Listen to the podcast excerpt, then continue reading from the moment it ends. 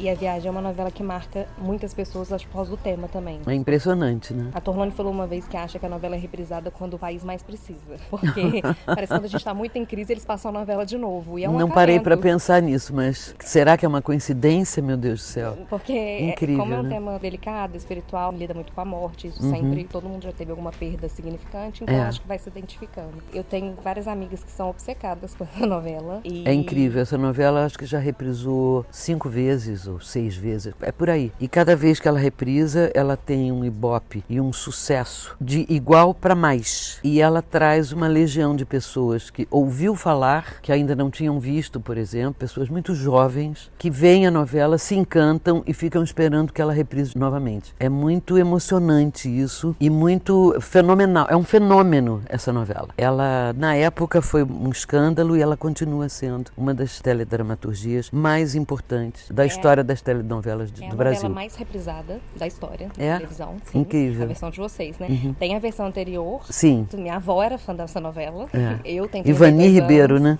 Sim. Grande Ivani Ribeiro, que eu não minhas novelas favoritas. É, também. eu não tive o prazer de conhecê-la pessoalmente, ela já era falecida quando eu gravei a viagem, mas é um nome que é um marco na teledramaturgia brasileira. Pronto. Vamos nós. Tá gravando já? Por que, que chama a Cristiano do ator morto? É bico? Sabe Acho que é uma coisa um pouco italiana que acontece, né? Eu tenho essa, como se diz no Brasil, essa pegada italiana, né? Torlone, né? Nunca se enganam no seu nome. Ah, o Tonirão me chama de Portelone. Torlone, Toblerone. Toblerone é bom porque é essa coisa de chocolate. Sejam bem-vindos, bebês, a mais um episódio do Alá Torlone. Hoje estamos de volta com a nossa segunda temporada, num episódio muito especial que a gente preparou para vocês. E para dividir comigo esse episódio especial, a minha Diná para minha Lucinha. Ai, que linda! Eu vou chorar. Oi, Lala. Eu sou a aquariana pra essa pisciana, eu sou a Torlone dessa Lucinha, eu sou a Diná dessa Estela. O nome da minha Lucinha. Eu amo nossa duplinha.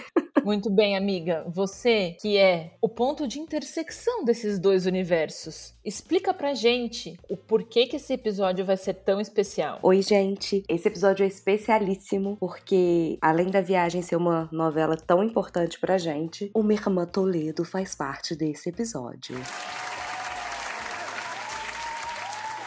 Com a graça dos deuses, eu consegui entrevistar a Lucinha Lins.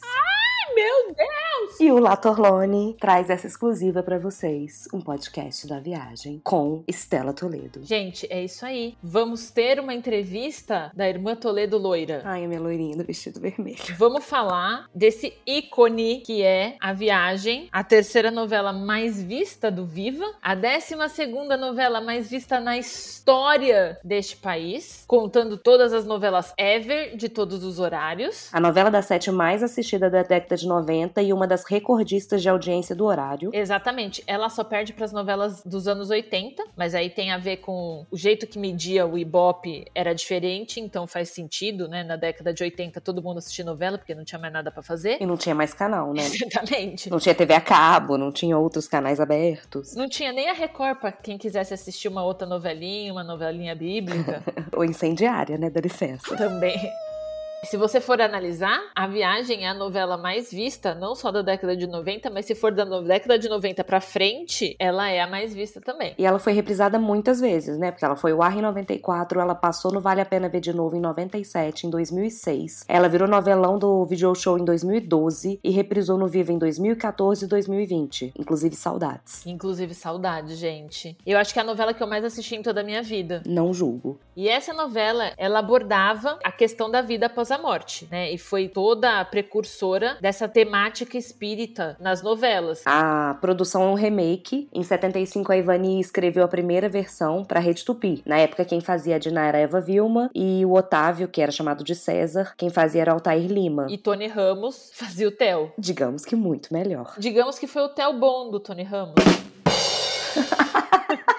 A Ivani, ela utilizou dois livros psicografados por Chico Xavier como inspiração para essa novela. E a Vida Continua, de 68, e O Nosso Lar, de 1944. E aí, por ter essa temática e por ter feito tanto sucesso, foi registrado um aumento de 50% na venda de livros de temática espírita durante a apresentação dessa novela. Outra curiosidade é que a novela que iria ao ar em 94 seria 4x4, só que ela teve um atraso na produção. Aí o que fez a viagem ser antecipada e ela foi produzida 20 dias antes de entrar no ar. E o Wolf até declarou que isso só foi possível porque as cenas do céu e do umbral, né, do inferno, só começaram a gravar depois do capítulo 60, que aí deu tempo deles prepararem o cenário e conseguiram dar início assim de forma de flash na história da teledramaturgia. É, eu tava vendo uma entrevista da Solange Castro Neves, que foi a pessoa que ajudou a Ivani a escrever a viagem. O terror do Miguel Falabella. É, a Ivani já tava muito doente nessa época da viagem e chamaram ela pra dar conta disso daí, de ter que fazer uma novela em 20 dias. Elas falaram: olha, o único jeito da gente conseguir fazer isso é se a gente fizer um remake. E a gente quer fazer o um remake da viagem. Então, eles basicamente o que eles fizeram foi pegar uma novela que já tava e fazer a novela de novo. Ela mudou poucas coisas. E ela fazia tudo isso na cabeceira da cama da, da Ivani. Ela ficava Ivani. lendo tudo que ela escrevia pra Ivani. E a Ivani dava o ok. Exato, que a Ivani já não enxergava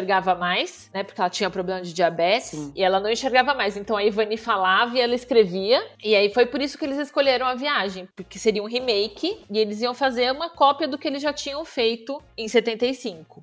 Graças a Deus. O folhetim também marcou a volta da Cristiane Torlone à televisão. Em 91, a gente sabe que ela perdeu o filho, o Guilherme, então ela mudou para Portugal e ficou por lá uns anos. Ela retornou para o Brasil em 94, após ter sido convidada para estrear essa novela. E ela foi convencida pelo Wolf Maia a interpretar Dinah com a promessa que seria uma comédia. É, ele enviou só a sinopse da história e que era assim, ah, uma mulher super ciumenta, era engraçado, chegava a ser cômico. Quando ela chegou aqui no país após já ter confirmado sua participação, ela descobriu que o drama era pesado, que falava sobre espiritismo. E de pensar que a primeira pessoa que eles pensaram para Diná foi a Regina Duarte, que graças a Deus não aceitou o papel, e aí com isso puderam chamar a Torlone para fazer esse papel maravilhoso. Isso é obra dos espíritos. Eles sabiam quem que era a atriz perfeita me desculpe, Eva Vilma. Nada é melhor do que a Diná de Torlone. E com isso a gente puxa a próxima curiosidade, que é que a Diná foi a segunda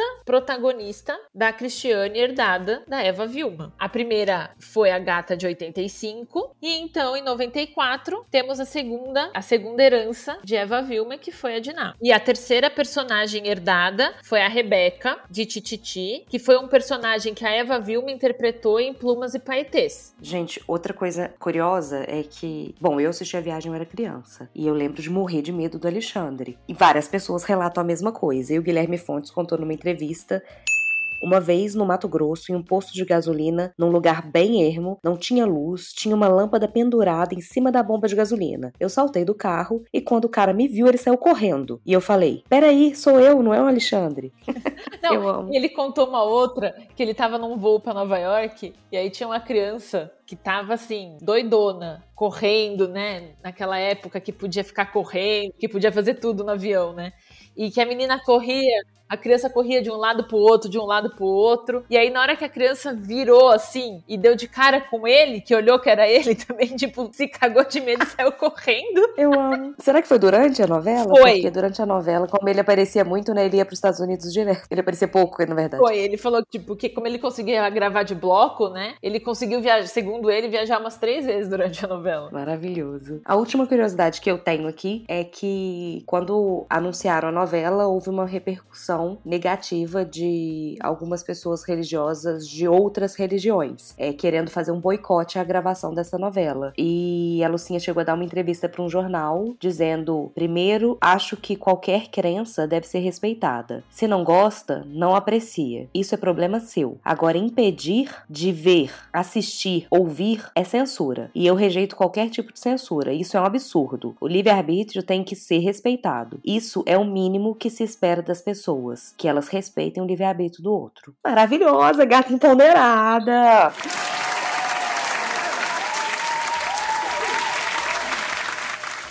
Agora eu queria saber quem são essas pessoas, né? Porque A novela que teve média de 52 pontos no Ibope, quem foram essas pessoas? Ou será que elas mudaram de ideia? Eu conheço pessoas de várias religiões que amam essa novela. E não mudaram de religião, mas respeitam muito e amam a novela. Só que até no meio da novela teve mais um problema com a Igreja Católica na hora de gravar o casamento do Theo com a Lisa, porque o casamento seria gravado numa igreja, né? Houve uma rejeição da igreja em aceitar que se gravasse. Na igreja que eles queriam fazer a princípio, a gravação, foi recusado porque eles falavam que não concordavam com o tema da novela. Isso é triste, né? Ainda bem, porque aí eles conseguiram fazer aquele casamento maravilhoso na vila. Chega todo mundo, a galera, todo mundo casa naquela novela. Gente, eu adorava isso de novela do passado, né? O último capítulo era uma casamentada sem fim. Isso quando não aparecia todo mundo grávida. Aí eu amo o de Mulheres Apaixonadas, que é todo mundo beijando. 30 minutos de encerramento dos casais beijando no final. Isso é maravilhoso, não tem mais isso, né? Eu gostava de último capítulo, que fazia uma festa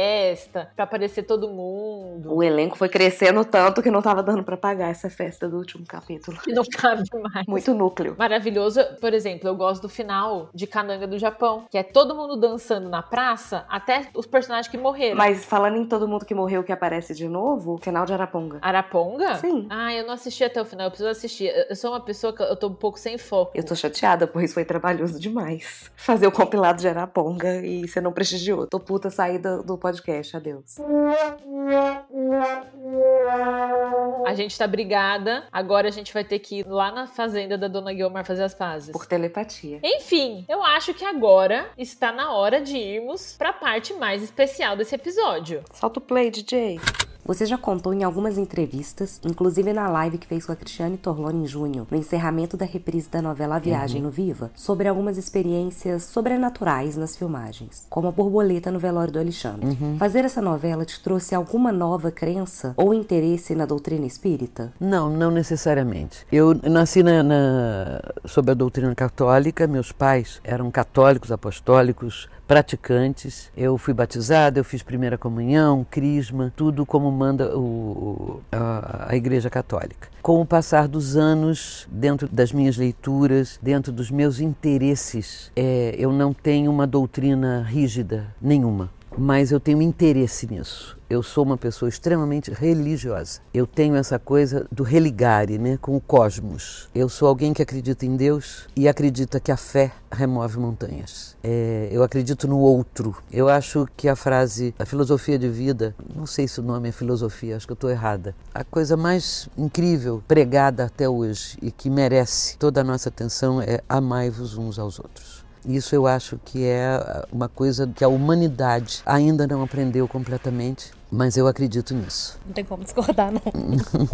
A conexão das irmãs Toledo é incrível. Uma sente quando a outra está chegando ou está precisando de ajuda, como uma telepatia. É. Você acredita que podemos ter uma alma gêmea que não seja necessariamente alguém que temos um relacionamento amoroso? Eu não sei direito explicar alma gêmea. O que que é alma gêmea? Alma gêmea eu acho que é um tipo de conexão, de cumplicidade que pode existir de milhões de maneiras com ilustres desconhecidos, não exatamente pessoas do mesmo sangue ou de uma mesma família. Quantas vezes você, numa festa, um um ilustre desconhecido, uma mulher, um homem, conversou com você e tal, e a sensação é que havia intimidade, é que vocês se conheciam, simplesmente fluiu, simplesmente foi natural. O que que é isso? Não sei, mas isso existe. Eu não sei se eu estou respondendo direito a sua pergunta. A gente falou de alma gêmea e o que mais? Eu falei se você acredita que existe essa conexão com- sem ser necessariamente amorosa, né? Uma Claro alma que gêmea sim. Sem ser um namorado. Claro que marido. sim, não, não precisa ser. É uma coisa que acontece, não tem uma explicação lógica. Precisa ter explicação lógica para tudo? Não. Eu acho que a gente é surpreendido, é, volta e meia, com encontros na nossa vida que a gente não tem como explicar. Eles simplesmente fluem, acontecem e, de um modo geral, trazem coisas muito boas, trazem uma troca muito boa. Eu acredito em anjo da guarda, por exemplo. É, eu acho que existem anjos entre nós. Acho que todos nós somos um pouco anjos, mesmo sem saber. E, e eu acredito que isso realmente existe entre os seres humanos. Desculpa.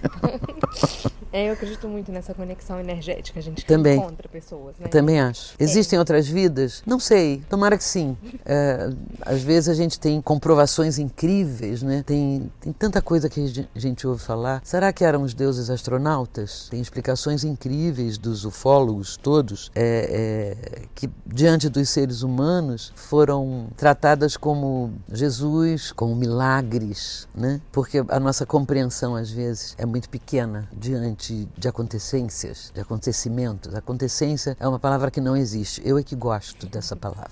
Você sempre comenta da cena que foi mais difícil de gravar na novela. Então, queríamos saber qual foi a cena mais divertida de gravar das Irmãs Toledo. Ah, tem várias, mas eu não vou saber eh, dizer qual exatamente. Tem um lado muito divertido em fazer novela, né? Você veste a camisa de uma personagem, aquilo naquele momento é verdade, é uma grande verdade, que é uma grande mentira. Você estuda para jogar fora todos os dias, é um trabalho insano fazer novela, porque você acaba um dia inteiro de gravação e você chega em casa e você tem que estudar para o dia seguinte. Então você joga fora aquilo que foi feito, tudo que foi trabalhado vai para o lixo da sua cabeça, porque senão você não tem como ah, guardar isso tudo e você se prepara para o dia seguinte. E novamente isso acontece. É muito comum no, no meio de um, de um trabalho, a gente fala que é efeito dominó. Tem uma hora que você, ah, os atores começam a falhar, a dizer, é, é o que mesmo que eu falo agora? Gente, não consigo lembrar. Começa a dar branco, porque você está entupido de informação, de palavras, de, de atitudes, de tudo. E tem uma hora que é muito cansativo. É muito cansativo. Mas é muito divertido. Fala-se barbaridades, porque a gente vira. ah, você convive muito mais com aquelas pessoas durante o tempo de uma gravação de novela do que dentro da sua casa, com a sua família. O seu dia a dia fica sendo aquele lugar, aquele cenário, aquela viagem, aquela externa, aquela cidade. Esse mundo passa a fazer parte da sua vida de uma forma muito forte e muito diária. E quando você está em casa, você está trabalhando,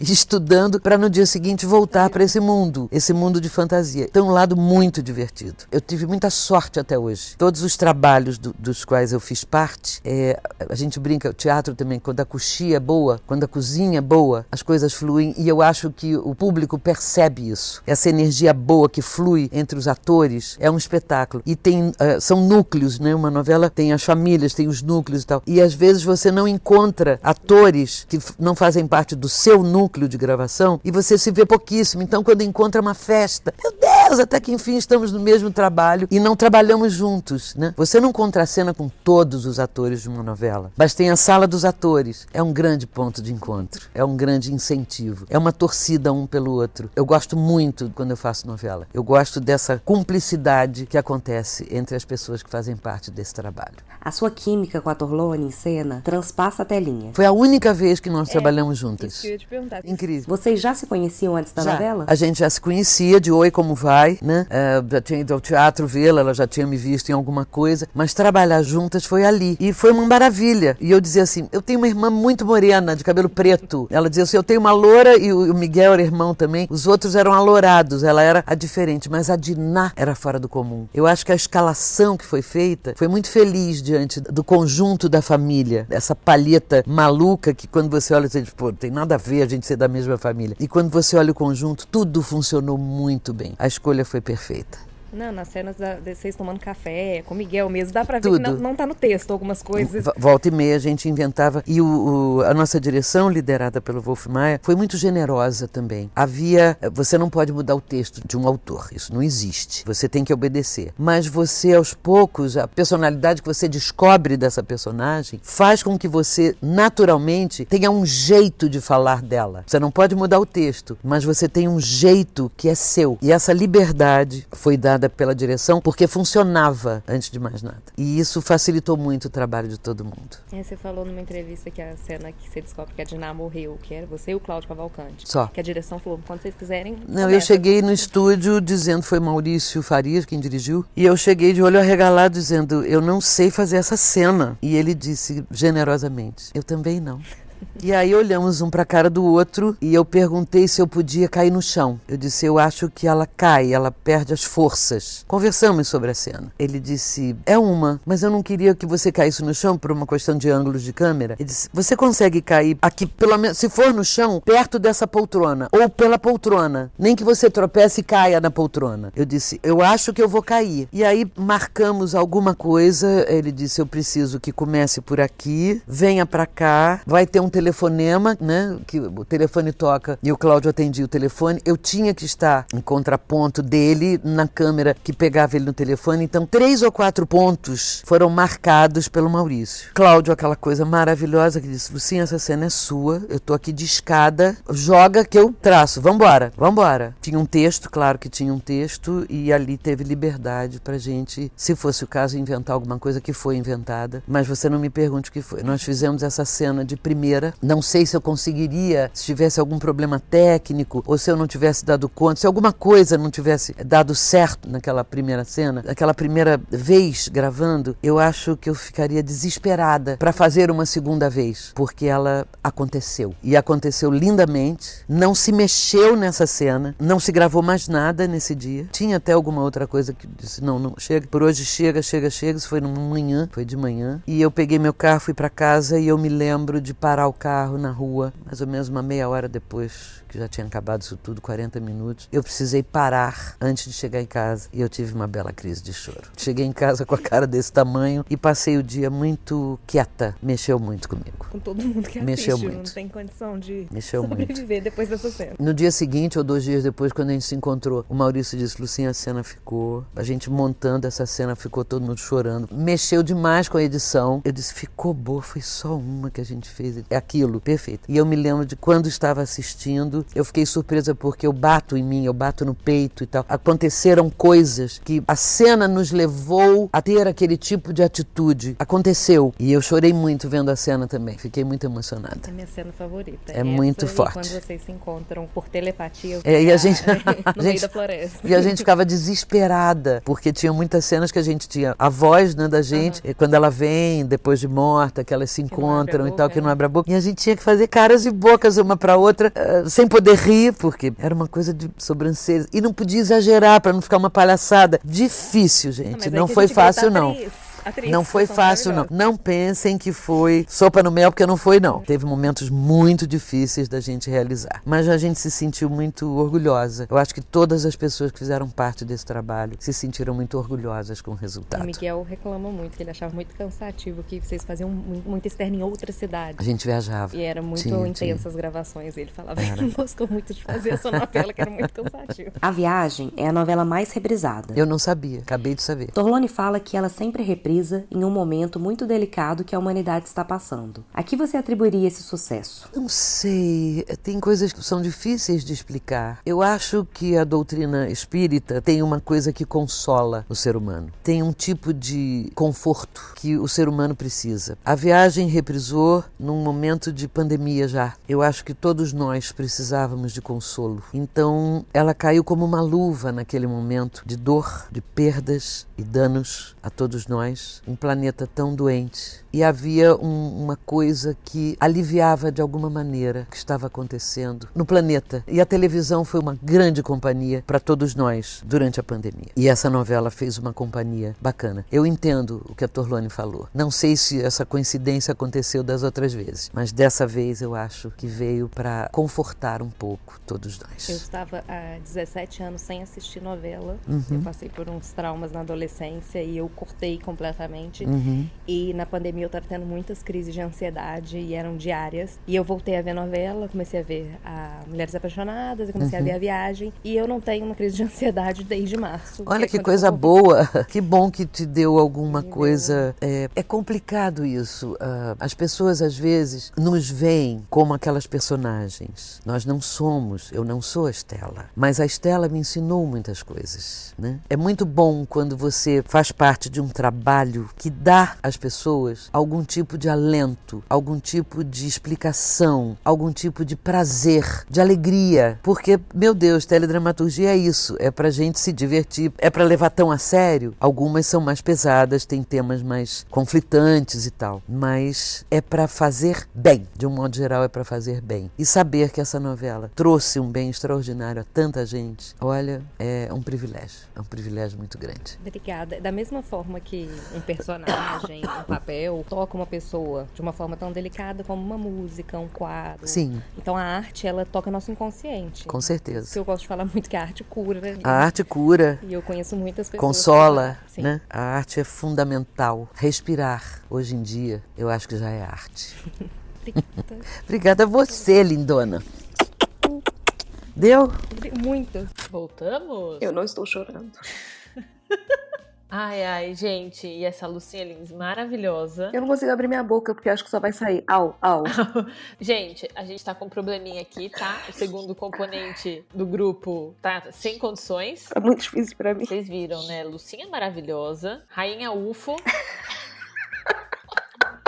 Ah, gente, maravilhoso. Eu adorei que ela citou esse livro. Acho que eu vou ler. Ah, eu acho que eu vou pôr na minha listinha também. Eu só tenho que voltar ali. Parar de ver novela e ler. Será que os deuses eram astronautas, galera? Um livro aí da década de, tipo, comecinho dos 68, 70. Bem o Who, Ancients Aliens, pra quem curte, vai ler. Vamos seguir orientações literárias de Lucinha Lins, please. A Lucinha falou, eu tô obedecendo. Mas assim, mas uma coisa que ela pontua e que eu acho que é bem interessante da viagem, que eu não sei se é escolha de elenco, eu não sei o que é, mas aquelas pessoas que não tem nada a ver, aquele bando de loiro com aquela menina morena no meio do negócio, funciona de uma tal maneira. Sim, eles. é, quando você para na teoria e pensa, ah, o que, que eles têm a ver? Não vão parecer irmãos, não. Quando junta os quatro conversando em cena, os quatro tomando café da manhã, qualquer coisa do tipo, eles são irmãos, sim. Exatamente. E assim, eu acho que tem uma questão de química, né? Que a Lucinha não soube explicar e a gente, eu também não sei explicar o que é. Tem pessoas que você olha e, né, que você vê na televisão e elas combinam. Mas eu acho que não é só também uma questão de química. Eu acho que é uma questão de como as novelas eram feitas na época. Sim, tem essa liberdade cênica, né, das pessoas falarem ao mesmo tempo, de não ser uma coisa robotizada. A gente falou sobre isso uma vez em off, né, não foi em podcast, eu e você sobre E, e em baila. baila, né, as mesas de café da manhã da Exatamente. família do núcleo da Torlone. E isso dá essa sensação de família. Sim. Tinha umas 200 pessoas na cada diná, em cada cena. Sim, aí não é uma falando de cada vez. Ai, agora são eles que estão falando. E vai gravando todo mundo e você vai ouvindo o outro fulano conversando na conversa. Então você se sente em casa. Nem gravando podcast a gente consegue falar uma de cada vez. Exatamente. Então, eu acho que tem um pouco disso, que era um pouco do jeito, né? E as pessoas se encostavam, né? Você vê, antes de gravar esse podcast, eu tava revendo a cena da morte do Alexandre. E aí, tava bem na hora que a Diná descobre que o Alexandre morreu, que ela abraça Nossa, a é Estela. linda essa cena. Ela abraça a Estela de verdade. Ela pega no cabelo da Lucinha, assim, ó, de verdade. Então, assim, as pessoas, elas se cumprimentam, elas se beijavam, ela dava selinho no, no Fala Bela, elas se abraçavam de verdade. Sabe outra coisa que eu acho que talvez acrescenta a veracidade? Eu acho que elas eram muito carinhosas com, com a Yara, com a Yara Cortes, que fazia a Dona Maroca. Então tinha uma relação maternal mesmo. Elas davam esporro, tipo assim, a mãe dava esporro, a filha dava esporro na mãe, mas elas tinham um cuidado em cena que não parecia atuação. Então eu acho que dava mais a sensação de família. É, então, eu acho que é isso. É esse carinho que eles tinham entre todos eles, né? É, às vezes em cena, um carinho no cabelo, deita no colo da outra, tem uma. Exatamente. E que a gente não vê mais isso hoje em dia. Parece que ficou meio robotizada, né, a novela. Cada um tem que falar na sua vez pra não ficar uma poluição sonora, só que tira muita veracidade. É, e você vê, por exemplo, a pessoa encosta na outra pessoa e você vê que, tipo, a mão tá apoiada, mas ela não tá pegando. É, eu acho que as coisas ficaram muito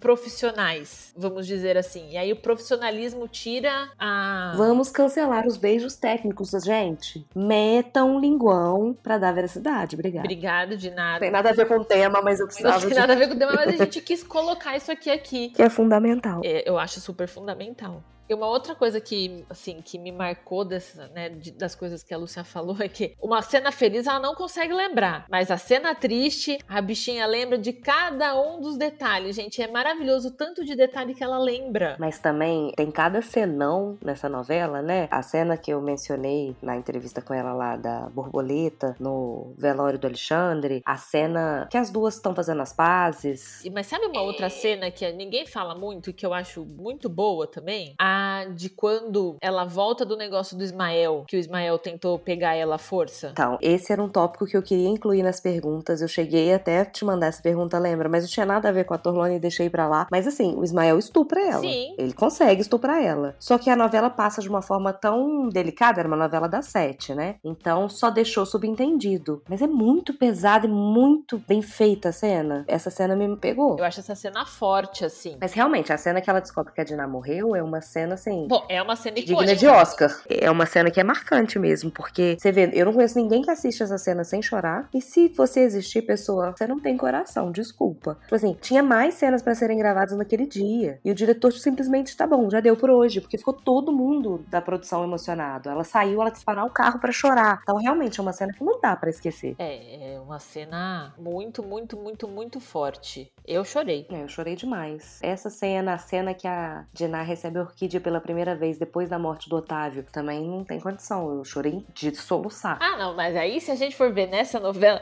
a partir de um determinado ponto da novela, eu não sei nem porque que eu assisti, que era pra sofrer só, né? É. Porque assim, da morte do Otávio pra frente, Ladeira tem abaixo. várias cenas que eu fico muito mal. Eu fico muito mal na cena que ela cai no chão, que ela vai na cachoeira. A cena dela subindo pro velório também, que Gente. eu sei, essa cena acaba comigo. acaba comigo. E na cena que, pra mim também, porque eu tenho muito isso, né? Eu- sei lá, é uma coisa que acontece muito comigo. De você tá num momento que você tá muito triste e você fala, não, eu tô bem. Pra todo mundo você fala, tô bem. E aí, na hora que você abraça sua mãe. Sim. É a hora que você desmonta. E tem justamente essa cena. Ela tá no quarto, e aí na hora que entra a Dona Maroca, ela abraça a Dona Maroca, e aí ela chora, e aí ela chora, chora. Ó, Eu tô me emocionando agora. É, colo de mãe é conforto, isso desde que a gente é Exatamente. criança. Se a criança cair longe da mãe, ela não chora. Se ela vê que a mãe tá olhando, ela, ela começa a chorar. E essa mulher chora. Nossa senhora, pelo amor de Deus. É, eu passei por isso. Eu sofri um acidente de carro, gravíssimo. Eu morava em outro país e quando a minha mãe falou alô, eu fui ligar pra contar pra ela que tava tudo bem. Mas quando ela falou alô, eu chorei tanto de soluçar que eu tive que passar o telefone pra minha madrinha da notícia. Pois é. Só de ouvir a voz da minha mãe. Colo de mãe é um negócio assim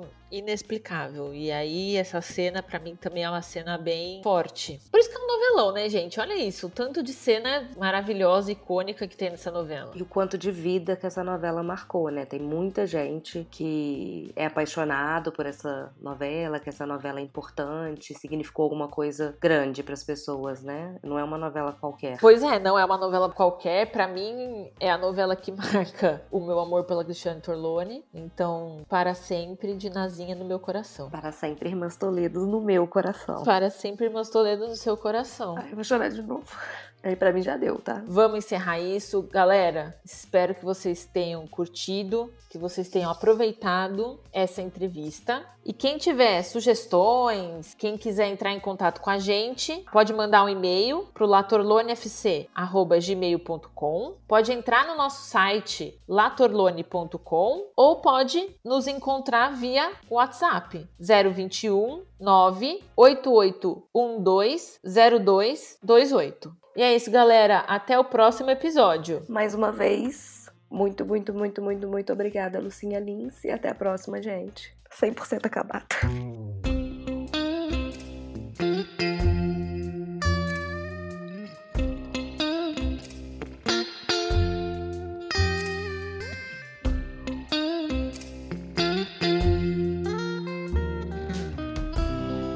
Caralho. Quando este programa não foi uma improvisação sem fim? Oi? Me diga uma vez que esse podcast foi do jeito que foi planejado. Um total de zero vezes. Exatamente, um total de zero vezes. Então vamos seguir assim. Assim que eu gosto. Ah, precisa encerrar, né? Tipo, não é assim a terminar. A pessoa tá assim. Ponto final. Tipo, não, pode apertar stop. Ai, Deus. Gente, eu não tenho mais condição, então eu deixo aqui pra Fabi. Fica à vontade, vamos encerrar esse negócio, pelo amor de Deus.